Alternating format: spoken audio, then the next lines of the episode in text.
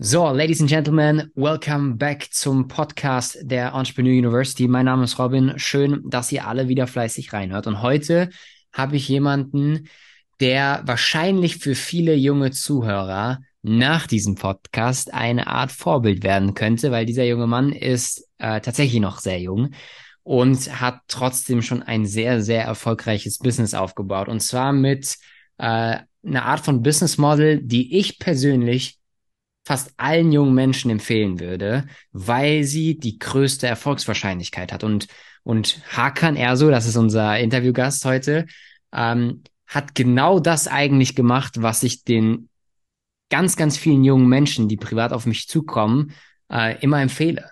Lern was, lern ein Skill, lerne Dienstleistungen, äh, werde Experte für ein Thema, vor allem in dieser Online-Welt und ähm, skaliere quasi ein eigenes Business auf Basis von einer eigenen Dienstleistung. Und das hat er gemacht. Hakan Erso äh, war früher ein Außenseiter, ähm, zumindest sagt er das selbst über sich. Heute mit seinen nur 21 Jahren erfolgreicher Agenturinhaber, Online-Marketing-Experte und für viele Menschen auch mittlerweile Mentor und Berater. Seine Leidenschaft fürs Unternehmertum und Marketing entwickelte er schon im Kinderzimmer. Und nach seinem Abitur war, war ihm schon klar, dass er sein Startup hochskalieren möchte. Seine Strategien und Prozesse, die er rund um Erso Consulting, also seiner Firma, ähm, aufbaut und äh, als Dienstleistung anbietet, sorgen für mehr Automatisierung, qualifizierte Mitarbeiter und kaufkräftige Kundenanfragen. Ähm, ich finde das super, super spannend und gerade ein bisschen Smalltalk mit ihm halten können. Super sympathischer junger Mann, wie ich finde. Deswegen Erso, äh, er, so sage ich jetzt schon, Hakan, komm dazu in den Podcast. Ich freue mich sehr, dass du dabei bist. Welcome to the show. Und ich sage immer so salopp zum Einstieg, bist du ready und hast du Bock? ich bin ready. vielen, vielen Dank. Ähm, gerade fürs Intro. Und auch vielen Dank an der Stelle für die Einladung. Also ich freue mich auf jeden Fall extrem auf den Podcast mit dir, Robin. Yes. Ähm, ja, ich glaube, du hast es re relativ gut beschrieben, also was ich bin, äh, was ich mache und äh, vor allem auch so ein bisschen meine Story so äh, in den Nutshell, sage ich mal, zusammengefasst. Ja. Ähm, ja. ja. du kannst, du kannst uns gerne mal mitnehmen, so in den Moment, weil so, lass mal so auf Pause drücken. Du bist jetzt äh, 17, 18 wahrscheinlich, machst Abitur. Ähm, und, und dann kommt der Gedanke auf einmal, ich will, ich will mich selbstständig. Wie kam diese erste, normalerweise in dem Alter, ich selbst habe nur Fußball gespielt, habe noch nicht mal ansatzweise über Unternehmertum nachgedacht. Ähm, wie kam für dich so die erste Inspiration zu, ich will mich selbstständig machen? Und du wusstest schon so früh, welchen Weg du gehen willst. Das haben die meisten nicht. Alle sind so irgendwie lost, die wissen nicht, was sollen sie mit ihrem Leben anfangen. Äh, ja. Die wissen auch noch nicht mal, was sie danach studi studieren sollen. Sollen sie überhaupt noch studieren, sollen sie ins Ausland gehen? Für dich schien der Weg relativ klar. Wie kam das? Ähm, hundertprozentig. Also ich glaube, da muss man ein bisschen zurückspulen. Du hast gerade was gesagt, 17, 18. 17, mhm. 18, ähm, ja, da ging es halt straight voran, aber man muss halt wirklich zurückspulen, weil ich muss halt auch sagen, ich glaube, das hat viel, viel früher angefangen, so mit 10, 11. Mhm. Ich glaube, da, wo viele, sage ich mal, draußen auch irgendwie, keine Ahnung, Fußball spielen, I don't know, ich war in vielen Kollektiven, ob es jetzt in, äh, im Fußballverein war, ob es äh, im Freundeskreis war, immer, auch wie du selber schon am Anfang gesagt hast, so ein bisschen der Außenseiter, einfach aus dem Grund, ähm, also mit 10, 11 habe ich echt so, ich habe eine Colaflasche in Hand gehabt, habe gesagt, hey, irgendwie es ist voll spannend, dass, ähm, dass die international die, die Brand halt äh, bekannt ist. Und ich will sowas auch machen. Und du musst dir vorstellen, es hat relativ früh angefangen. Also ich war halt immer so, so, so ein kleiner Nerd in dem Bereich. Also ich habe viel, viel gelesen, viel über Startup-Gründung. Ich habe eine witzige äh, Story dazu. Mhm. Damals mit 13 habe ich einen, äh, ich weiß nicht, kennst du einen Indoor-Garten? Also kennst du das Produkt Indoor-Garten? Nee, sag mir nichts. Er erklär mal, ich kenne das gar nicht. Ähm, Innengarten ist im Grunde das ist ein, ähm, wie kannst du dir vorstellen, wie so ein elektrischer Blumentopf, so mit einer UV-Lampe sozusagen oben und dann kannst du dir sozusagen dein Gemüse, gerade jetzt so in, keine Ahnung, Berlin oder so, wo du jetzt zum Beispiel keinen Strebergarten oder so hast oder generell keinen Garten, kannst du dir einfach dein eigenes Gemüse halt anpflanzen okay. und das zu Hause. Und sowas habe ich damals konstruiert und ähm, du hast vorgestellt, ich habe damals mal Bücher gelesen und wir hatten dann damals das Thema Photosynthese in der Schule. und ich bin dann am Ende zum Lehrer gegangen und meinte, hey, es kann doch nicht sein, dass es also dass man im Winter keine, keine Obst oder so anpflanzen kann oder kein Gemüse. Ja. Und dann, also klar, klimatisch bedingt ist es ja vollkommen logisch und so, aber trotzdem hat mich das so ein bisschen getriggert. Und ich war halt immer schon so der kreative Kopf, also es hat angefangen mit Malen, Zeichnen, habe ich sehr, sehr gerne gemacht, also in meiner, ähm, äh, in meiner Freizeit, sagen wir so. Und dann bin ich, wie gesagt, zugegangen, habe dann halt so ein bisschen daran konstruiert. Und dann habe ich so eine Art Prototypen erschaffen. Das war ein Innergarten du musst dir vorstellen, dabei sind so crazy Sachen passiert. Ähm, erstens, meine Eltern haben es nie verstanden. Mhm. Also meine Eltern sind ja selber äh, auch damals aus dem Ausland äh, geflohen, also als Flüchtlinge hergekommen. Die haben dafür gar kein Verständnis gehabt. Die meinten so, hey, äh, mach deine Schule fertig, studier dann später. Und dann komme ich dann mit so komischen Ideen in deren Augen äh, sozusagen vorbei und die sagen, hey, ähm, was soll das? Ne? Und das war dann ganz witzig. Ich habe auch fast das Haus damals ange äh, abgefackelt mit dem Produkt. Ähm, aber das waren so die ersten, das waren so die ersten Berührungspunkte mit Unternehmertum, weil es dann halt darum ging, ich habe ein Logo damals ähm, mir gebastelt. Ich habe geguckt, okay, wie, wie, wie sichert man sich eine Domain? Ähm, dann war das Thema Startup gründen. Ich habe viele Bücher gelesen. So, hey, äh, wie sieht's aus mit Venture Capital und so? Ähm, Gibt es eventuell Investoren? Und dann habe ich aber manchmal so, ich war da an einem Punkt, wo ich dachte, okay, Herkan, schraub mal so ein bisschen zurück, weil du bist noch relativ jung. Ich glaube, kein Investor der Welt würde sowas jetzt investieren, weil wie alt war ich da? 12, 13? Ja. Sehr, sehr, sehr jung. Ja.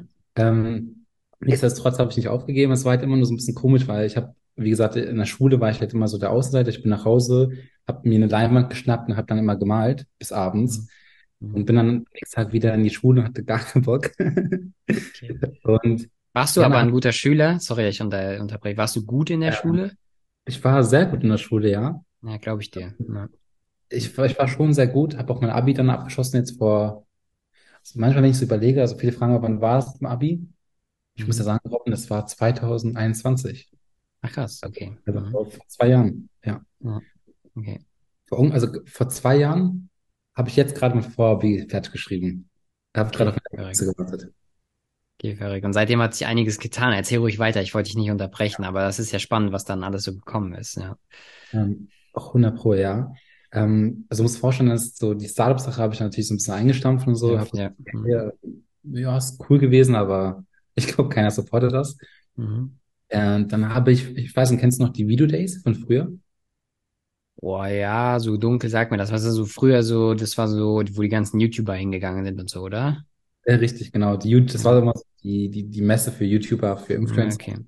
Mhm. Ähm, und ich bin auch immer auf solche Messen gegangen und habe dann gemerkt, okay, hey, du bist ja plötzlich mit Gleichgesinnten. Und das war dann mal so traurig, wenn ich dann, das, wenn das Wochenende vorbei war und du dann wieder in der, wie soll ich sagen, so in der Realität wieder warst, weißt du? Das war wie so eine Matrix, weil ich es einfach schade fand, weil egal wo ich war, wie gesagt, im Fußballverein war ich echt ein guter ähm, Verteidiger so. Ähm, also extrem gut und ich weiß auch, mein Trainer war damals echt sauer, als ich dann den Fußballverein verlassen habe. Mhm. Aber es war halt einfach nicht so, ich habe es halt nie gefühlt. Also ich hatte halt immer so die Affinität eher so im künstlerischen Bereich. Ich habe gesagt, hey, so ich will später mal Künstler werden oder irgendwas in dem Bereich machen. Habe dann auch durch die Videodates habe ich dann angefangen mit YouTube. Aber auch das war wieder so ein Ding, du bist dann wieder in die Schule und dann plötzlich wurdest du gehänselt, weil die meinten, hey, ähm, was machst du für YouTube-Videos und ähm, hör mal auf und lass es lieber sein. Und das war dann immer für mich so ein, so ein Trigger, wo ich gesagt habe, hey, nee, erst recht mache ich das jetzt weiter. Klar habe ich da irgendwann auch trotzdem wieder aufgehört, weil ich mich dann leider zu sehr davon beeinflussen lassen habe. Mhm. Ähm, und deswegen sage ich halt auch mal, auch gerade wenn Leute mich fragen, hey, äh, wie schaffst du es? Ist, ist glaube ich, schon echt das Umfeld. Ne? Also ich habe jetzt Ja. einfach gelernt, du warst halt damals echt immer nur in diesen Bereichen unterwegs, so in diesen Kollektiven, einfach weil du es ja auch nicht anders kanntest. Also ich glaube jetzt als, ich weiß nicht, 13-Jähriger zu sagen, hey, ich will aufs Fauna Summit zum Beispiel, nehmen wir jetzt mal das Summit als Beispiel, war für mich damals, glaube ich, echt äh, so, ich habe es gar nicht gekannt. Ich, ich glaube, Fauna Summit habe ich jetzt kennengelernt, als ich selber dann in dieser Bubble voll tief drin war. Ja. Aber damals halt, äh, es war sehr, sehr unvorstellbar, sagen wir mal so. Ja, mega. Aber, aber voll geil. Also, also wirklich, ich habe ganz, ganz großen Respekt vor dir. Ähm, und was, was du da auch irgendwie ja, an Widrigkeiten irgendwie durchgemacht hast, so Außenseiterrolle und so. Weil ich, äh, das klingt jetzt ein bisschen arrogant, aber ich kenne das tatsächlich nicht. Ich war immer so der Fußballer-Typ, alle irgendwie wollten befreundet sein und so. Und ähm, äh, ich finde das wirklich, wirklich stark, auch an alle, die, auf die das hier auch zutrifft, die auch mal in einer gewissen Außenseiterrolle waren und gesagt haben, fuck you, auf gut Deutsch, ich mache trotzdem mein Ding. Ähm, das finde ich wirklich, wirklich, wirklich bewundernswert. Und was ich auch gelesen habe von dir, dass du die Schulpausen für Vertrieb genutzt hast und im Unterricht äh, für das Suchen von deinen Leads dann erm ermahnt wurdest. Äh, und das, das, oh, das ist, das, ey, das ist, das ist schon kinoreif, finde ich, weil ähm, keiner hat Bock, das zu machen. Und ich sag immer den jungen Leuten, die dann auch bei uns in gewissen Ausbildungs- und Coaching-Programmen sind, auch im Agenturthema vor allem, so, mhm. wir, wir, wir machen da irgendwie alles schlüsselfertig für die wieder. Und dann geht's aber darum, halt auch selbst Leads zu recherchieren und zu kontaktieren. Weil das kann dann am Ende keiner für dich abnehmen. Und du hast das einfach gemacht. Hattest du nicht Angst so vor diesen Hörer in die Hand, abtelefonieren, Vertrieb machen? Die meisten haben da, vor allem wenn die jung sind, ja. echt Respekt vor. Warum war das bei dir anders? Ähm, Oder war es überhaupt bei dir anders? Ähm, Oder hast du es einfach trotzdem gemacht? Also, also Vertrieb macht halt bis heute Spaß. Klar, ich habe es ins gegeben, aber nichtsdestotrotz Kaltakquise ist, finde ich, so, du kennst selber als äh, hier Agenturberater und äh, Consulter, so, ne? Ja. Also, also Kaltakquise ist halt schon so das, was ich würde schon sagen, das Nonplusultra, wenn man überhaupt eine Agentur leitet. Ich glaube, Aufträge können, also können nicht einfach zugeflogen kommen. Also klar, wenn du irgendwann halt ein Standing hast und ähm, da sage ich mal, ähm, in dem Bereich halt auch bekannt bist, dann kommen bestimmt Aufträge zugeflogen. Nichtsdestotrotz, gerade zu Beginn war das halt natürlich das, was ich auch machen musste. Und mhm. ich glaube, was, ähm, was viele Gründer da immer so ein bisschen unterschätzen ist, ähm, die denken halt, okay, hey, eine Social Media Agentur gründen, voll cool. Ähm, kann man viel Geld mit verdienen oder das wird ja gerade benötigt oder whatever. Aber ich glaube, wenn man da generell gar keine Affinität vorab schon hat zu diesen ganzen Kreativen, dann ist, finde ich, eine Social Media Agentur auch, finde ich, für niemanden etwas. Und wenn man aber dann erstmal sagt, okay, man setzt sich, setzt sich das Commitment und macht auch den Vertrieb, äh, wie dann, wie gesagt, dann gehört der kalte Akquisition. Bei mir war es halt so, ähm, es war sehr hart, ja. also ich weiß noch damals, ich habe halt echt immer Leads rausgesucht, gerade am Wochenende oder halt in den, in den Schul also in den Schulpausen habe ich immer Vertrieb gemacht. Weil ich dachte mir so, ähm, es gibt Menschen, die suchen sich immer wieder Ausreden und Probleme. Und ich, ich, ich definiere halt immer Probleme so, dass es einfach nur ungelöste Aufgaben noch sind. Also so, so Aufgaben, die noch auf der To-Do-Liste sind, die einfach noch abge äh, die sozusagen noch gelöst werden müssen. Ja. Und ich habe gesagt, hey, guck mal, ich mache gerade mal Abi. Ich bin bis 17 Uhr zu Hause, äh, ich meine in der Schule und dann erst zu Hause. Ich kann ja gar keinen Vertrieb mehr machen, weil die ganzen Unternehmen sind entweder vormittags, das ist ja so die goldene Vertriebszeit, sind ja. entweder da sind die erreichbar oder halt nachmittags. Aber ab 17 Uhr kannst du es halt voll, voll vergessen. Ne? Dann dachte ich mir, komm, bevor ich jetzt wieder zu Hause nach Hause gehe und denke, ich habe wieder heute nichts geschafft, habe ich dann echt immer alle Pausen genutzt. Und ich habe dann immer im Matheunterricht, weil ich habe Mathe immer gehasst wie die Pest, habe ich dann die Leads immer äh, sozusagen rausgeschrieben und bin dann immer direkt in, der, in die, äh, sozusagen in der Pause bin ich dann äh, unser, Hausmeister, unser Hausmeister hatte so ein Häuschen, weißt du? Okay. Er hatte so eine, so eine Treppe, der ging zum Keller. Du musst vorstellen, ich habe noch Bilder von dieser Treppe. ich glaube, ich glaub, wenn du vor der Treppe stehen würdest, dann würdest du denken, was ist das denn? Also das war so komplett dreckig. Und ich habe mich jedes Mal komplett, ich bin komplett runter und habe mich dann dahingestellt und habe einfach Vertrieb gemacht. Warum? Damit man das Geschrei von den ganzen Kindern nicht hört. Ja, Dann habe ich Vertrieb gemacht und klar, also du, du, du stößt auf Ablehnung, du stößt auf, ähm, auf vielleicht auch sogar diskriminierende äh, Sachen. Ähm, ja, und das war dann schon, das war schon sehr hart, aber ich glaube, es lag halt immer so schön konstant vor Brillanz. Klar, man hat halt mit jedem Call halt gelernt. Ne? Und ich weiß jetzt zum Beispiel auch noch in meinem Abi, in meinem Mathe-Abi, ich habe nach der dritten Stunde meinen Stift weggelegt und meinte, hey, hier ist die, hier ist die Prüfung. Ich habe keinen blassen Schimmer gehabt. Und dann bin ich direkt zu einem, zu einem Verkaufsgespräch mit meinem Fahrrad, erstmal mit meinem Fahrrad gestiegen, direkt zum Verkaufsgespräch und damals mit einem heftigen Deal nach Hause gegangen. Und da habe ich realisiert, hey, Schule ist nicht immer alles. Also mach lieber das, was, was auch, wo auch wirklich Leidenschaft hintersteckt, so. Und äh, ja, kurz mal dazu. Ey, da sind so krasse Bilder dabei. Also deine Story ist echt inspirierend, so auf dem Schulhof irgendwie äh, Vertrieb machen, äh, Abi-Klausur in Mathe irgendwie abgeben und dann mit dem Fahrrad weiter und Deal closen. Also die, die Story ist echt mega. Ähm, so eine Story von mir an der Stelle, wo ich mich so ein bisschen verbunden fühle mit dir. Äh, nachdem das mit dem Fußball zu Ende war, wusste ich, will irgendwie selbstständig sein, habe versucht, mich parallel selbstständig zu machen, habe aber mhm. nie krass Geld verdient im Fußball. Also ich habe mir ein bisschen Rücklagen geschafft, von denen ich auch ein bisschen dann leben konnte. Ähm, aber ich musste schon zusehen, so ein bisschen wenigstens Geld zu verdienen nebenbei und habe dann Autoteile ausgefahren. Ähm, mhm. Und bin dann auch immer rechts ran, wenn ich irgendwelche Calls, Calltermine hatte und bin dann so rechts ran, auf, mitten auf der Autobahn teilweise und habe dann irgendwie auch Vertriebscalls gemacht im Auto äh, und habe so getan, als äh, würde ich hier voll das krasse Ding aufbauen äh, was ja rückblickend ja auch irgendwie so war, aber in dem Moment war das halt nichts, außer ein Traum, irgendwie was zu machen daraus. Ähm, und das war schon, war schon witzig eigentlich. Äh, und schön zu hören, dass, dass wir da irgendwie parallel haben. Aber ich finde das, finde das mega inspirierend. Ähm, jetzt habe ich gelesen, äh, vom Heimkind zum Millionär beschreibt deine Story am besten. Ähm, mhm. Stimmt das? Also ich, das war mir tatsächlich gar nicht bewusst bis vor ein paar Minuten, als ich den Satz gelesen habe. Äh, bist du wirklich auch Heimkind gewesen, ja? In der Tat. Also ich muss sogar sagen, ich glaube auch an alle Zuschauer, die jetzt hier zuhören, ich glaube, ihr seid so, wenn dann die Ersten, die überhaupt das, ähm, das so überhaupt erstmal mitbekommen, weil ich glaube, das habe ich öffentlich nie so preisgegeben. Mhm. Einfach, ich glaube, weil es auch so eine kleine dunkle Zeit war, so die ich mal versucht habe zu, äh, zu verdrängen. Aber ich glaube auch, dass man inzwischen, wenn man gerade jetzt auch auf äh, Bühnen steht oder jetzt allgemein mit so vielen Menschen zu tun hat, dass man irgendwann halt auch einfach sowas da von sich preisgibt. Auch wenn es immer für mich sehr, sehr ein sehr, sehr privates Thema war. Äh, aber in der Tat, also meine Mom ist ja 2013 von uns gegangen. Okay. Und danach, ähm, ja, ich finde mal Heim ist so sehr, sehr negativ konnotiert, aber es ist natürlich ein Catcher. Ne? Also du hörst es halt ja. so und es beschreibt halt meine Story extrem, extrem gut. Ähm, und es war halt so die Phase, wo ich dann, wie gesagt, mit dem, mit dem äh, Unternehmen, also halt angefangen habe damals mit dem Startup. Wie gesagt, ist leider unsere, äh, meine Mom von uns gegangen. Und dann bin ich halt leider, es nennt es halt Wohngruppe, so, weil ich bin halt daheim, ist mal leider so ein bisschen negativ konnotiert. Ja. Ähm, bin ich in eine Wohngruppe gelandet und habe dort drei Jahre gelebt, meine Jugendzeit halt auch wirklich ausgelebt. Ne? Und mhm. das war halt echt so eine Phase auch nochmal, wo ich mir dachte, hey, komm, ist er schon ohnehin vorher schlecht gewesen, weil ich hatte nie so die, die den Anschluss überall gefunden, also auch nicht in der Schule und natürlich auch im, in der Familie nie. Ne? Also in der Familie ist es halt immer, hey, äh, mach was Vernünftiges. Bestes Beispiel, meine Schwester äh, studiert Medizin, ist jetzt bald fertig. So, und die wollten natürlich auch mal, dass ich so irgendwas, keine Ahnung. Ich wollte damals sogar Anwalt werden, aber ich glaube, das ist eher so unterbewusst etwas gewesen, wo ich gesagt habe, hey, ich glaube, die Familie will es. Also ich, das ist gar nicht mein eigener Traum.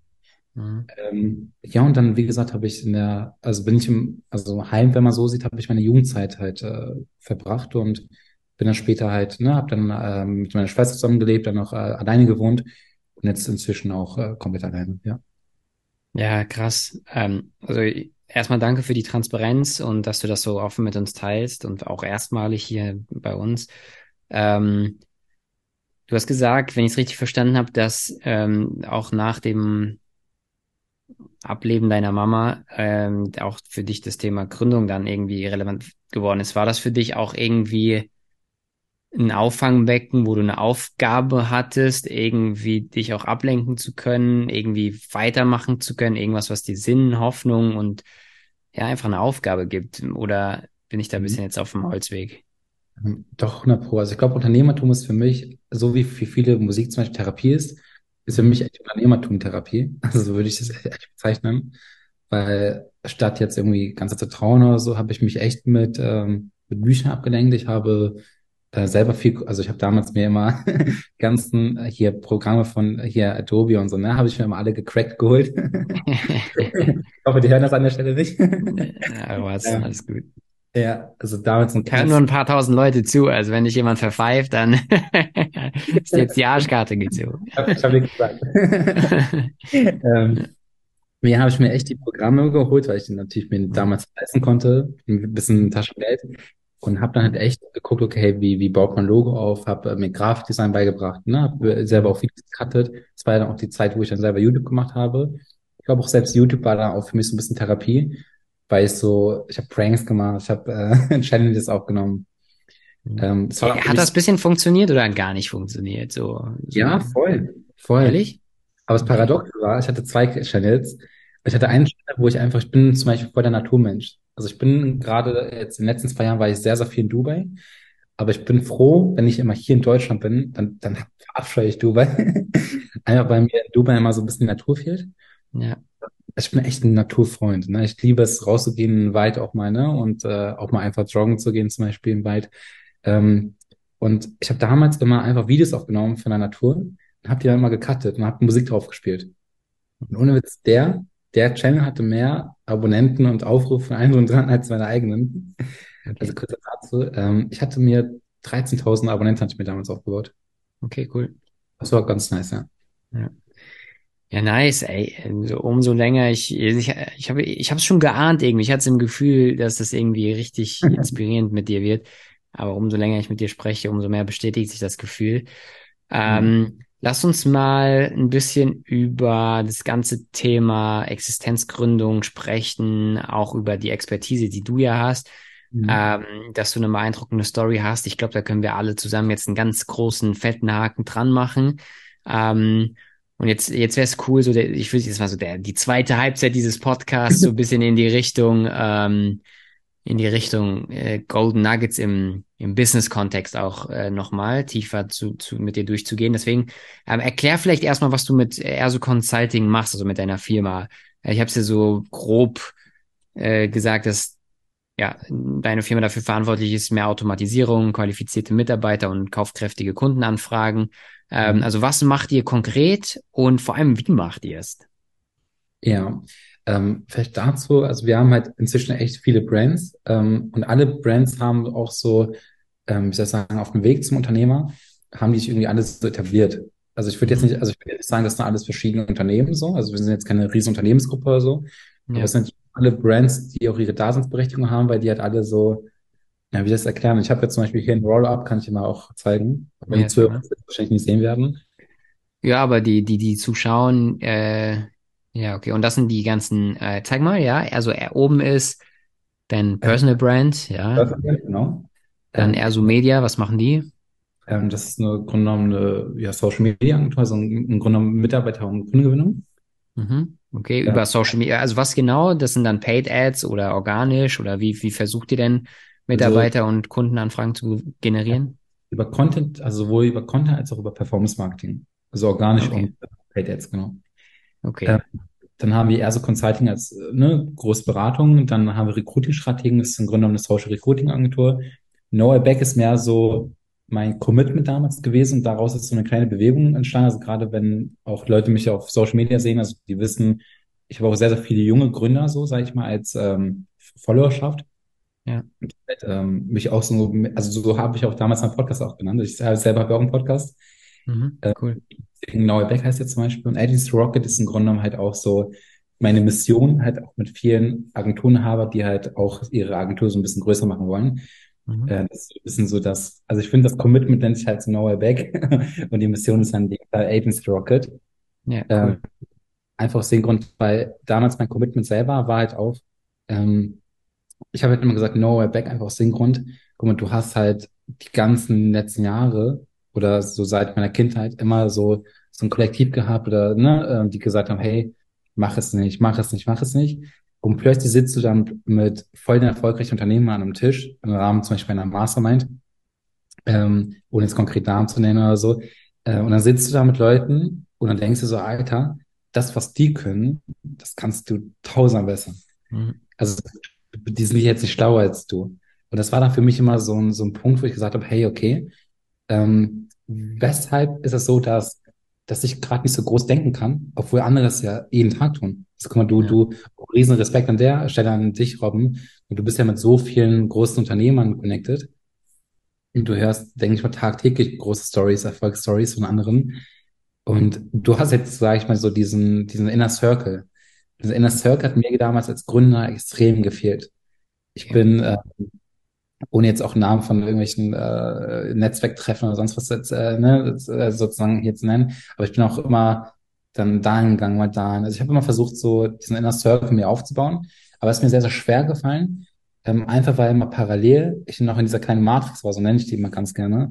Es war halt einfach die Schule. Also du, du bist dann halt auf dem Woche, am, am Wochenende bist du dann dahin gegangen und dann warst du Montag halt wieder in der Schule und ja, ja. Schule habe ich mich nie so wirklich wohlgefühlt, einfach aus dem Grund, weil ich wurde immer so ein bisschen als Lost bezeichnet, einfach weil ich so ein kleiner Tagträumer war. Ich war immer so ein Tagträumer. Muss dir vorstellen, ich war im Unterricht. Wenn der Lehrer, wenn der Lehrer meinte, hey, Hakan, erzähl mal was dazu, ohne Witz, ich habe so viel, ich habe so viel rausholen können. Lehrer waren dann meistens selber baff, aber ich war vorher nie immer beim Thema. Also ich war halt immer echt so, was hat der Kunde nochmal gesagt? Wie kann ich nochmal den Vorwand nee. oder den ich, kenn ich. Mhm. Also das war halt in meinem Kopf. Ähm, ja, und dann habe ich jetzt später so dieses Commitment gesetzt, habe gesagt, hey, nach der Schule habe ich dann direkt ja auch, da, ich habe vorher schon gegründet, Äh, auch kurz sagt, ich habe früher E-Commerce gemacht. Bin Mhm. auch heute E-Commerce-Brands halt beteiligt, ne? Aber Mhm. das war so mein, also kennst du vielleicht selber viele Stories so von Dropshippers, Ja, ja. Das war auch meine Story. Ich habe echt mit Dropshipping angefangen Mhm. und habe mir damals mal Trends in Kanada und in den USA abgeschaut und die dann immer versucht, hier im Dachraum zu übernehmen. Und daraus ist auch erst die Agentur entstanden, weil du musst dir vorstellen, äh, Leute haben dann irgendwann gefragt, hey Hakan, äh, du schaltest doch irgendwie Werbeanzeigen. Wie wär's, wenn du es auch für uns machst? Ja. Und das war für mich dann so ein, so ein ausschlaggebender, ähm, wie soll ich sagen, es hat, war so ein kleiner Wandel. Weil ich dachte mir so, hä, ich mache hier gerade das Marketing nur für mich, aber nicht als Dienstleistung. Und dann hieß es halt auch, was du dafür? Ich so, kein Plan, gib mir ein paar hundert Euro und ich bin fein damit. Bis ich gemerkt habe, hey krass, was für einen Umsatz sie dadurch machen. Machen, ja. Und Ja, dann habe cool. ich die Agentur, ist dann also Media sozusagen als Agentur entstanden. Und mit Erso Media haben wir im Grunde und dann halt Unternehmen, also gerade auch so zur Corona-Zeit, also wirklich, wo Lockdown war und äh, bei die ganzen Click- und Collect-Sachen noch bestimmt, ne, wo man dann anrufen musste, dann hat man die Sachen rausgeholt. Ähm, und wir haben halt echt so derzeit, haben wir eine große, eine, große Parfümerie und einen Schuhladen, haben wir die kurz vor der Insolvenz gerettet. Und ich bin bis heute noch extrem stolz. Und es war so mit dem Abi. Ähm, die waren echt so voll verzweifelt. Die meinen, hey, äh, wir kommen mit den ganzen Anfragen nicht mehr hierher. Die telefonieren alle, das waren halt so alle voll, es waren beides, waren das, das waren so alte Damen, weißt du? Und generell war es eine Kleinstadt, wo ich herkam, also beziehungsweise wo ich auch mal Abi gemacht habe, das waren 15.000 Einwohner. Mhm. Ja, redest du mit denen und ich erzähle ihnen was von Digitalisierung und die ist so, hey, wenn du uns helfen kannst, dann bitte. Aber wir sind komplett im Zweifel gerade. Ja. Und das war dann so für mich auch ein Grund, wo ich gesagt habe, hey, ich glaube, eine Dienstleistung gerade als Agenturen habe, und das ist ja auch immer das, was du auch immer, glaube ich, äh, allen so predigst, Ja. äh, wenn man morgen ein Unternehmen gründen wird von der Pike auf, äh, immer eine Agentur oder halt ein Dienstleistungsunternehmen. Aber weil ich gemerkt habe, hey, ich werde gerade gar nicht für die Zeit bezahlt, sondern eher für den Skill. Ja. Und ja, und dann ist halt, wie gesagt, dann erst Media entstanden, dann haben wir erst Consultings dann daraus entstanden, dass wir gemerkt haben, dass es gibt auch viele Unternehmen, die auch fragen, hey, wie hast du es geschafft oder wie kannst du ein Vertriebsteam aufbauen? Das gelingt uns zum Beispiel noch gar nicht so. Und haben im Grunde genommen halt auch das Consulting für uns entdeckt, dass wir sagen, hey, wir machen jetzt nicht nur irgendwie den ganzen Full Service für euch, also im Bereich Ja. Agentur, Dienstleistung, sondern halt auch als Beratungsdienstleistung. Und ähm, das ist erste Consulting. Ja. Ja, mega, ja, cool. Nee, das ist super, auch hier wieder super viel dabei gewesen. Und was ich auch spannend finde, der Gedanke, und ich glaube, äh, der hilft auch vielen, hoffentlich, wenn wir, wenn ich den jetzt nochmal so mit einem Textmarker quasi aus dem, was du gesagt hast, unterstreiche. Und zwar ähm, dieses Gefühl von am Anfang diese großen Unternehmer, die man dann irgendwann kennenlernt und denkt, oh, die sind so unerreichbar, bis man mit denen irgendwann zusammensitzt und merkt, die kochen alle auch nur mit Wasser. Und man macht andere immer so groß und sich selbst so klein und am Ende, wenn man hinter die Kulissen gucken darf, haben alle irgendwie nur Wasser zum Kochen und alle irgendwie auch die gleichen Probleme und Herausforderungen so. Und ähm, ich glaube deswegen, ähm, das, was die meisten bremst, ist so irgendwie der eigene Glaube an sich selbst, warum man selbst gut genug sein könnte, damit es klappt. Aber es ist Mhm. wirklich so, meine Erfahrung ist, meistens ist man sogar besser als andere, aber man hat vorher die anderen so, so, so groß, die sahen so groß aus. Aber wenn du hinter die Kulissen guckst, wie gesagt, alle nur äh, mit Wasser am Kochen. Ähm, ja, das finde ich äh, sehr, sehr spannend. Das war dieses Thema, so wenn du so in Netzwerken saßt und dann wieder zurück in die Schule musstest. Aber klar, ja, Umfeld trägt dich dann und motiviert dich, inspiriert dich und zeigt dir das, was möglich ist. Ähm, und jetzt, jetzt, äh, Hakan, würde ich gerne noch wissen wollen, ähm, gibt es so ein paar Online-Marketing-Hacks? Also ihr seid, seid jetzt voll bekannt für ähm, kaufkräftige Kundenanfragen, qualifizierte Mitarbeiter finden, aber halt alles online. Ähm, was sind so vielleicht so drei Online-Marketing-Hacks, die du mit uns teilen kannst, wo du sagst, egal ob man jetzt Dienstleister ist als Agenturbetreiber oder eine eigene Brand hat, die ein Produkt vertreibt, ähm, die, auf die drei Dinge würde ich immer achten, wenn ich online irgendwo Marketing mache. Ähm, ja, kann ich gerne rausgeben. Das Ding ist halt nur, wer ist die Zielgruppe? Also wie meinst du jetzt Mhm. so, ähm, Mhm. du wirklich einen Mittelständler, also soll ich einen Mittelständler ansprechen oder soll ich eher einen Gründer ansprechen? Also Ja, äh, es war jetzt tatsächlich erstmal darauf fokussiert, in dem Moment, wo du anfängst, Online-Marketing zu machen, mhm. Was sind so drei Dinge, die man beachten sollte, bevor man Online-Marketing äh, überhaupt versucht? So was wäre so, so eine Checkliste. Bevor du Online-Marketing machst, mach dir das, das, das und das bewusst. Irgendwie so in die Richtung war das gedacht. Ich glaube, auch da muss man so ein bisschen vorspulen, weil ich finde, Online-Marketing sollten oder ich finde, das ist so, so ein Ding, was, ähm, also wenn du generell omnipräsent irgendwann werden möchtest, dann kommst du an Online-Marketing nicht vorbei oder generell mit ja. äh, Digitalisierungsmaßnahmen. Mhm. Ähm, nichtsdestotrotz, auch gerade wenn man jetzt nochmal den Bezug auf die ganzen Gründe und so nimmt, ähm, ich finde Online-Marketing selbst ähm, ist eher sekundär, also es ist zu Beginn eher sekundär einfach aus dem Grund, weil ich sage, Online-Marketing macht halt erst dann Sinn, wenn du auch ein Fundament hast. Also es gibt da sehr, sehr viele Gründer oder Unternehmer, die immer wieder von Skalierung so sprechen. Aber das Problem ist, wenn das, Grund, äh, das Grundgerüst halt noch nicht mal stimmt, dann ist ja Online-Marketing auch kein, kein, kein Katalysator, sondern es ist eher so eine zusätzliche Last. So würde ich mhm. die sogar bezeichnen. Okay. Ähm, also ich würde einen Mittelständler, zum Beispiel jetzt einen Handwerker, mhm. äh, dem würde ich 100% Online-Marketing extrem ans Herz legen, weil die haben deren Strukturen, die haben vielleicht eine gewisse Anzahl an Mitarbeitern, aber schaffen es halt nicht weiter. Ne? Also, also ich sage mal so, da muss, ist ja auch die Frage, wie setzt du Online-Marketing konkret ähm, an? Machst du es jetzt für die Kundengewinnung, machst du es für Mitarbeitergewinnung? Im Grunde die, die Wirtschaft selber, weiß, brauche ich dir nicht zu sagen, aber ist im Grunde reguliert durch Angebot und Nachfrage. Und wenn du mal überlegst, das sind eigentlich schon drei essentielle, ähm, ich glaube, Bausteine, die halt ein Unternehmen immer braucht. Das sind entweder Kunden, Mitarbeiter oder halt entsprechend Reichweite. Und dann, also ich würde halt auch jedem ans Herz legen, einfach mal zu gucken, sich mit der Zielgruppe mal intensiv zu beschäftigen und gucken, was die genau benötigt. Und wenn wir jetzt mal auf ähm, ne, Mittelständler gehen oder auf kleine Unternehmen, äh, macht meiner Meinung nach Online-Marketing nur dann Sinn, damit man auch zum Beispiel kein, nicht unnötig irgendwie Werbe, also Adspend oder so irgendwie ja. aus dem Fenster wirft, äh, macht erst dann Sinn, wenn man wirklich, glaube ich, so einen Cashflow von 20, 30.000 Euro mindestens hat. Mhm. Weil vorher macht das keinen Sinn, weil vorher sind Vertriebssysteme nicht da, man hat vielleicht kein CRM-System, man spricht irgendwie jeden an, aber auch gleichzeitig niemanden, weil man auch keine klare Kernzielgruppe hat. Ja. Ähm, und wenn man Online-Marketing macht, dann würde ich sagen, ähm, so, so nischig wie es geht. Also nicht so breit in die Zielgruppe gehen. Also viele versuchen dann immer mit, wenig Adspend irgendwie eine große Masse anzusprechen. Ähm, mein Hack als Online-Marketer ist wirklich ganz, ganz, ganz, ganz nischig reinzugehen ähm, mit Funnel-Systemen zu arbeiten ähm, und vor allem die Sprache der Zielgruppe zu sprechen. Ganz, ganz, ganz, ganz wichtig. Ähm, weil du sonst halt echt, das ist wie wenn du einen Far wenn du einen Blinden versuchst, Farbe zu erklären. Ja. das geht halt einfach nicht. Das, äh, ähm, ja. Ja, bin ich bin ich voll bei dir. Also sehe ich übrigens auch das wieder sehr sehr, ähnlich wie du. Ähm, angenommen, man, man hat dieses Fundament, von dem du erzählt hast, um ähm, Online-Marketing machen zu können. Ähm, und macht dann ein Funnel. Ähm, mhm. Was ist, glaubst du, entscheidend, damit so ein Funnel online funktioniert? Ist es das Ad Creative? Ist es das Targeting auf eine gewisse Zielgruppe?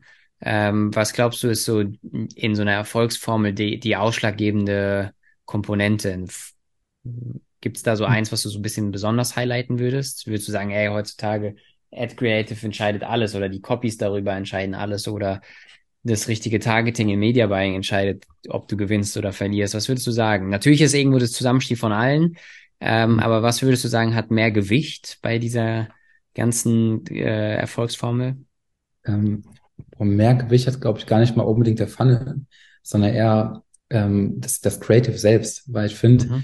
Ähm, Funnel kann noch so seriös gestaltet sein und so. Ähm, ich würde da auch mal generell so ein Funnel nicht, also viele bedenken halt immer, die müssen zu viel Schnickschnack irgendwie raufbauen, äh, rauf, sodass du irgendwie runterscrollst und irgendwann der Funnel hat einfach kein Ende mehr. Ich finde, das ist auch gar nicht nötig. Ich glaube, also Fokus sollte man eher auf das, auf das Creative legen, weil ich finde gerade Authentizität gewinnt halt immer. Also ja. Gerade wenn du im Bereich Sales unterwegs bist und du dann halt, ähm, keine Ahnung, einen konvertierenden Funnel haben möchtest, dann musst du halt vorher erstmal für Reach sorgen. Und ich glaube, Reichweite so, also bekommst du halt echt nur, wenn du halt äh, catchy Creatives hast. Äh, und dann ist es auch eher sekundär, wie dann am Ende der Funnel aussieht. Äh, bestes Beispiel, in den USA. Guck dir mal Funnels an aus, aus der, aus, äh, hier aus Amerika. Ja. Hier so, die sind für, für uns, für uns Deutschen so sind die so voll scammy eingerichtet. Ja, ja. Die, die konvertieren halt ultra. Mhm. Also die konvertieren extrem gut. Deswegen halt immer ähm, Fokus mehr aufs Creative, dass man halt wirklich, ähm, äh, wie gesagt, authentisch rüberkommt, dass man ähm, direkt auch die Zielgruppe einfach mit, mit anspricht, dass man direkt vielleicht sogar Probleme der Zielgruppe anspricht. Ähm, dann ist auch, finde ich, eher sekundär, wie man die Kampagne selber einrichtet, weil ich glaube, inzwischen kann, selbst mein kleiner Bruder kann, kann Werbeanzeigen schalten. Mhm. Das ist halt das Grundgerüst, wie du am Anfang schon gesagt hast, äh, dass das halt stimmt und dass der Funnel halt mit, also ich sag mal so weniger als dann mehr. Ja. Und muss aber natürlich das Produkt halt ähm, sozusagen äh, passen. Weil ich glaube, nach, also nach dem Online-Marketing kommt halt irgendwann auch wirklich Branding. Dass man ja. sagt, hey, abgesehen jetzt von, von Paid Ads, was kann man machen? Und da ist halt Branding, sage ich mal, das, ich würde schon sagen, das Nonplusultra im, im ganzen Online-Marketing-Game, weil Branding wird immer gewinnen und Paid Ads ist immer so, du, du, du begebst dich halt irgendwann in so eine kleine Blase und diese Blase wird natürlich auch irgendwann platzen, weil du ja. nicht der einzige Bewerber bist, sagen wir mal so. Ja, mega spannend. Ey, wir haben super ähnliche Philosophien und, An und Ansichtsweisen auf auch Marketing. Aber was ist denn für dich Branding? Äh, was bedeutet denn? Das ist ja so ein, so ein Begriff, den kann irgendwie so keiner so richtig greifen und jeder definiert den für sich anders. Was, ist, was bedeutet in dem Kontext für dich Branding? Hm, ich finde, Branding ist, dass der erste Eindruck, den du von einer, von einem Unternehmen oder von einer Brand allgemein hast, mhm. dass der sich im dritten im dritten, ähm, wie soll ich sagen, in der dritten Wahrnehmung oder Kontakt halt irgendwie auch bestätigt. Bedeutet, mhm. dass wenn ich jetzt sage, hey, guck mal, da ist jemand, ähm, ob es jetzt Ego-Marketing ist, was die machen, ob es, ähm, ob es allgemein Marketing ist, also dass man halt einfach, dass man irgendwie plötzlich einfach auf die aufmerksam wird. Und dann ist, sag mal, so ein Mensch selber braucht ja, man sagt halt so im Online-Marketing oder Branding-Bereich, sagt man so, circa sieben Impressionen bis es überhaupt zu einer Entscheidung kommt. Das muss gar nicht mal unbedingt eine Kaufentscheidung sein, sondern allgemeine Entscheidung, dass man mit denen mal irgendwie in Kontakt tritt oder dem vielleicht auch nur ein Follow schenkt oder so. Ja. Aber ich finde, dass die erste Wahrnehmung, die man über die Brand hat, dass die sich halt im dritten bestätigt. Ähm, bestes Beispiel, ähm, ähm, Ty Lopez hat mal, hat mal was Interessantes gesagt. Mhm. Meinte, ähm, wenn du Aufmerksamkeit erzeugen möchtest, mach alles, Hauptsache es catcht. Von mir aus ähm, zünd ein Auto an, nimm ein Video auf und post es auf Instagram. Und mhm. hier äh, pin es auch noch ganz, ganz vorne im Feed an. Weil du musst vorstellen, Online-Marketing ist das eine. Also bestes Beispiel, du machst jetzt Ego-Marketing. Ähm, Leute kommen auf den Account und denken sich, Alter, was sind das für, der, der, der, der, wie soll ich sagen, der positioniert sich von Lambo, da die Rolex, da das, weißt du? Dann schenkst du den Follow und merkst, Alter, merkst halt wirklich so, okay, hey, äh, die Person ist ganz, ganz anders plötzlich catcht die mit Werten. Und ich glaube, gerade Werte sind halt im Branding super, super wichtig, dass du das, was du, wofür du stehst, sozusagen, dein, dein Appell an, an deine Zielgruppe, dass du das halt später im Produkt, also wenn du dann irgendwann auch kaufst, oder halt im Allgemeinen in der ganzen Customer Journey halt kontinuierlich beibehältst. Ähm, da gehören halt einfach wirklich ähm, wasserfeste, ähm, wie soll ich sagen, ähm, wasserfeste Charaktereigenschaften, die dann halt auch irgendwie mit der Customer Journey sozusagen einhergehen, dass man nicht irgendwie heute von dem erzählt und morgen dann die Positionierung ganz, ganz eine ganz andere ist. Ja. Das mehr oder weniger Branding, ja. Ja, voll. Schöne Beschreibung. Ähm, ja, ich sage immer, Branding ist äh, die Summe aller Eindrücke, die jemand mit deiner Marke macht. Und auch das ist irgendwie nicht so ganz weit auseinander von deiner Sicht, weil dieses Erstkontakt muss ich das Gefühl, was ich habe, im dritten Kontakt irgendwie bestätigen. Das sind immer irgendwie Touching Points mit deiner Marke und jedes Mal entsteht ja. eine Experience und die muss halt irgendwie einen roten, einen roten Faden haben. Also ähm, sehe ich auch das wieder sehr, sehr ähnlich. Ähm, Hakan, mit dem Blick auf die Uhr, ich könnte noch Stunden mit dir quatschen, aber mit dem Blick auf die Uhr bin ich fast gezwungen, jetzt leider die, das Ende des Podcasts einzuleiten. Aber ich könnte mir sehr gut vorstellen, mal mit dir nochmal so einen Deep Dive Teil 2 zu machen. Ähm, ja, schreibt, schreibt uns gerne mal, wenn ihr da nochmal noch tiefer reingehen wollt. Aber ich habe noch zwei Sachen mit dir, die ich machen wollen würde. Einmal, ähm, sag mal bitte ähm, so drei Tipps für Leute, die eine Agentur gründen wollen, auf was hm. sie achten müssen, wenn sie eine erfolgreiche Agentur skalieren oder aufbauen wollen. Was ja. ist wichtig beim Agenturaufbau? Ähm, alles Unnötige komplett cutten, Fokus mhm. auf eine Sache. Ähm, bestes Beispiel, du, du, also viele denken immer, ja, ich bin positioniert auf die in die Branche. Ähm, falsch. Du bist, wenn überhaupt, positioniert auf eine klare Zielgruppe. Und klar kannst du eine, ich würde mal eine, mit einer Subnische anfangen. Mhm. Heißt, ähm, so, also wenn ich schon von Subnische spreche, dann meine ich nicht, nicht nur Nische, sondern wirklich eine, eine Unternische auch nochmal. Mhm. Da weiter werden und genauso wie auch im Angebot. Also, dass man wirklich klar mit einem Angebot anfängt, aber halt auch nur ein Angebot, was auch die Zielgruppe zum Beispiel benötigt. Bestes Beispiel, äh, Social Media Recruiting. Ähm, brauchst du keinen Recruiting-Agentur anzubieten, sondern äh, natürlich einen Handwerker. Also, weil der das halt mhm. mehr benötigt. Ähm, aber auch dann nicht nur Handwerker, sondern dass man sagt, hey, man fängt erstmal an mit Malerbetrieben zum Beispiel. Mhm. Ähm, also, dass man wirklich den Fokus auf eine klare äh, Zielgruppe haben sollte, auf ein klares Angebot.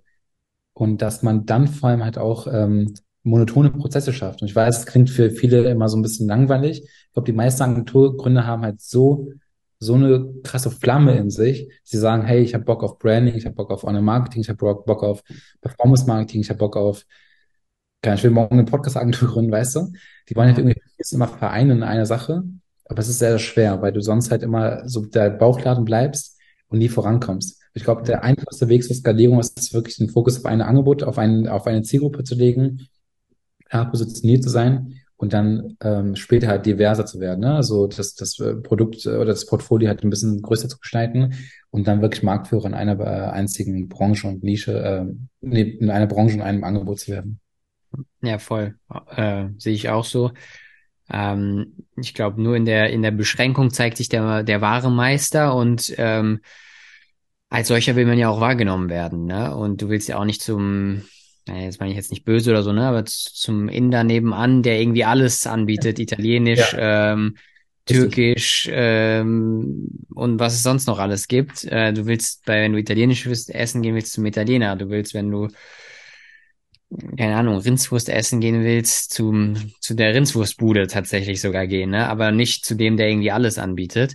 Und ähm, der, der, der Spezialist, der, der kann auch in der Regel viel höhere Preise nehmen, weil er ja spezialisiert ist. Das sieht man ja auch im Arztbereich so, ne? Also wenn wenn jemand äh, Chirurgie macht für eine spezielle Sache, zum Beispiel nur, keine Ahnung, Nasenkorrekturen oder Brust-OPs oder weiß ich nicht, ja, heute wieder wilde Beispiele am Start, aber du weißt, was ich meine, ne? Dann nimmst du, gibst du dem, der nur dieses eine Thema jahrzehntelang perfektioniert hat, viel gerne, viel mehr Geld, weil du dich sicher bei ihm fühlst und Sicherheit und Vertrauen ist halt das, was kauft oder verkauft dann auf der anderen Seite.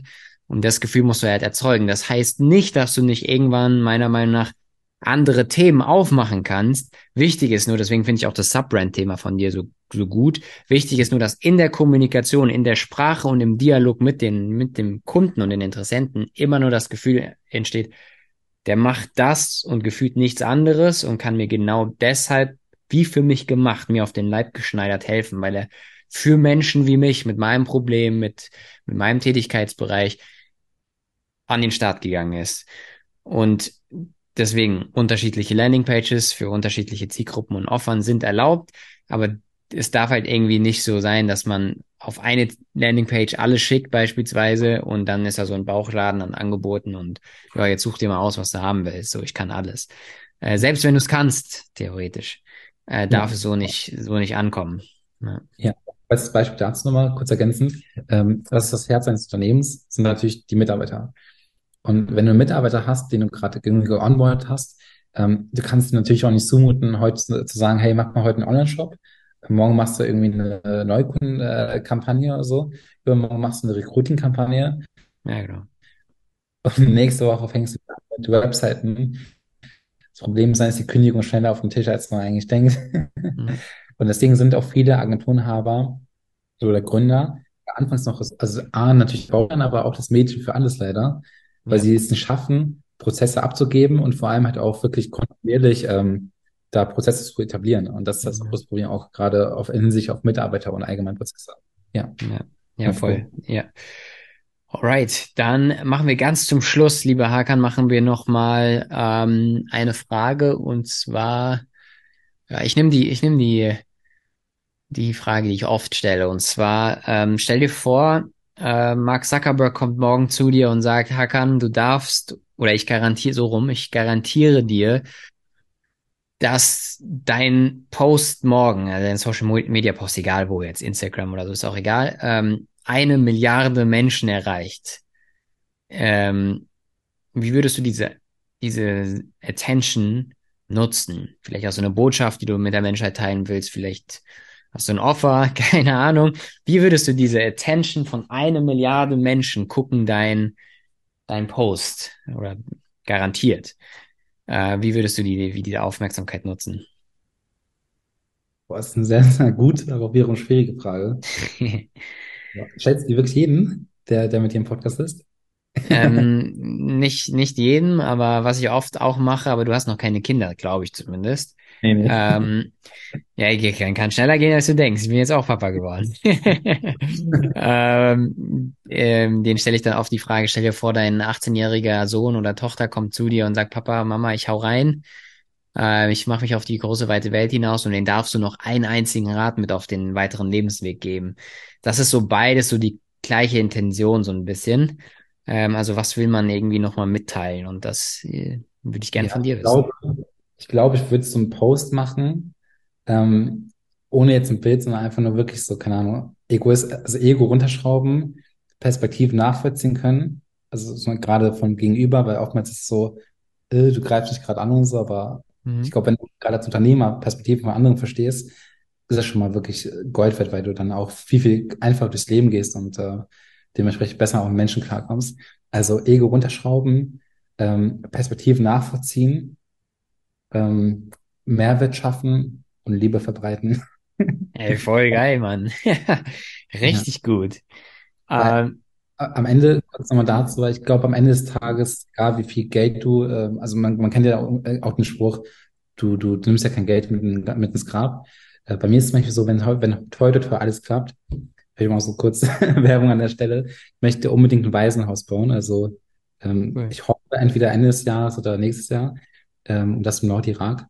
Und wenn das heute hoffentlich alles klappt, dann ist es für mich ein riesen, riesen Traum. Da merkt man halt auch, ich mache es nicht Geldes wegen, sondern ich mache es, äh, weil es halt wirklich für mich eine Leidenschaft ist, einfach auch aufgrund dieser Underdog-Geschichte, Ja, dass mir leider nicht alles so, der ganze Erfolg halt in, äh, sage ich mal, in die Wiege gele gelegt worden ist, sondern ich halt immer mich durchkämpfen musste. Und ich glaube gerade, dass man, wenn man von der, mit der Persönlichkeit, also catcht und halt auch so durchs Leben geht, dann, ähm, dann gewinnst du Freunde, sage ich mal so.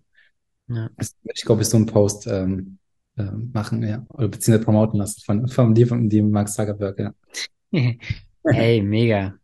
Ähm, großartig. Ich glaube, darauf sollten wir den Sack zumachen. Ähm, das war ein unschlagbares Schlusswort und ich wünsche dir von Herzen natürlich alles, alles Gute und dass auch dein Traum vom, vom Waisenhaus klappt. Ähm, wir Äh, machen einen Deal, wenn das, wenn das, wenn, ja, also Waisen- und Frauenhaus. das Waisen und Frauenhaus, okay. Cool. Wenn das klappt, wenn das steht, egal wann, ähm, schick uns ein Bild, ich poste das. Ähm, und ich kann dir leider keine eine Milliarde Reichweite garantieren, aber ich werde dann definitiv ähm, deinen Satz darunter schreiben und äh, ja, einfach so eine so eine Story, dass dass es, dass dein Traum da wahr geworden ist. Also sag mir das, dann teile ich das mit der Community und ich glaube, da gibt es dann ganz, ganz viele, die das dann noch weiter unterstützen wollen. Ähm, und ich sag danke fürs Mitmachen, Hakan. Wir sehen uns ja auch auf dem Fauna Summit. Ähm, der junge Mann ist nämlich tatsächlich auch live in Farbe und zum Anfassen ja, beim Fauna Summit vor Ort. Ähm, und wer da mit ihm mal persönlich quatschen will, äh, ja, du bist da vor Ort, ne? Ja, richtig, genau. Haben Speed und es ist ein Aussteller. Also ich freue mich auf jeden Fall auf jeden, der vorbeikommt, ja. Hm. Großartig. Dann ähm, packen wir noch für alle, die bis zum Schluss dabei geblieben sind, ähm, einen Link in die Show Notes. Welchen Link, äh, Hakan, sollen alle unsere Zuhörer und Zuschauer jetzt gerade finden in der Beschreibungsbox? Ja. Also ich glaube, einfacher wäre ein Linktree. Ich glaube, also äh, ich sag mal so, man findet uns unter hakenerso.de, also ist auf meine Mhm. Personal Brand gebrandet. Und ansonsten bin ich halt auch auf Instagram ziemlich aktiv. Mhm. Werden ja zwei Links. Aber unter Instagram, also bei Instagram findet man mich unter unterstrich hakenerso unterstrich. Genau. Okay, großartig. Dann packen wir die beiden Links auf jeden Fall in die Show Notes mit einem Klick, damit da niemand verloren geht. Und äh, Hakan, ich sag nochmal Danke fürs Mitmachen. Ich freue mich, dich live und in Farbe auch das erste Mal dann äh, auf dem Fauna Summit zu sehen. Und euch allen danke fürs Zuhören. Äh, ich glaube, ich habe nicht zu viel versprochen, als ich Hakan angekündigt habe. Du bist ein super inspirierender junger Mann und äh, hab größten Respekt. Äh, ich ziehe ich zieh die Cap und äh, sag danke fürs Mitmachen und euch allen bis zur nächsten Folge. Bis dann. Ciao, ciao.